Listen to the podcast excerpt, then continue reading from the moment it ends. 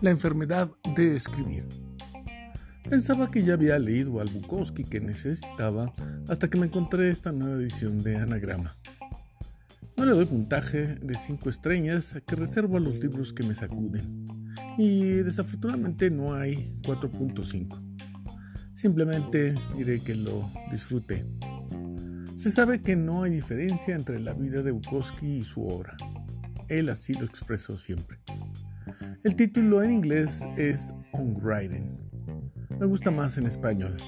La enfermedad de escribir.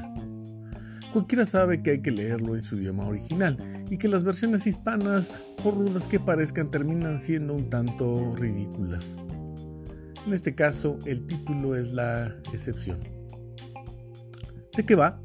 Son cartas seleccionadas cronológicamente desde 1940 a 1993.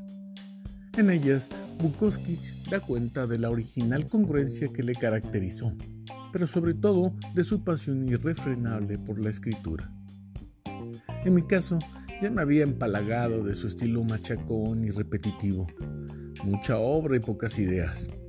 Pero ahora lo puedo ver de otra manera, ya no como el héroe incondicional de otro tiempo, pero sí de un incisivo escritor que hizo de la escritura la forma de rescatar su propio culo, tal como él decía.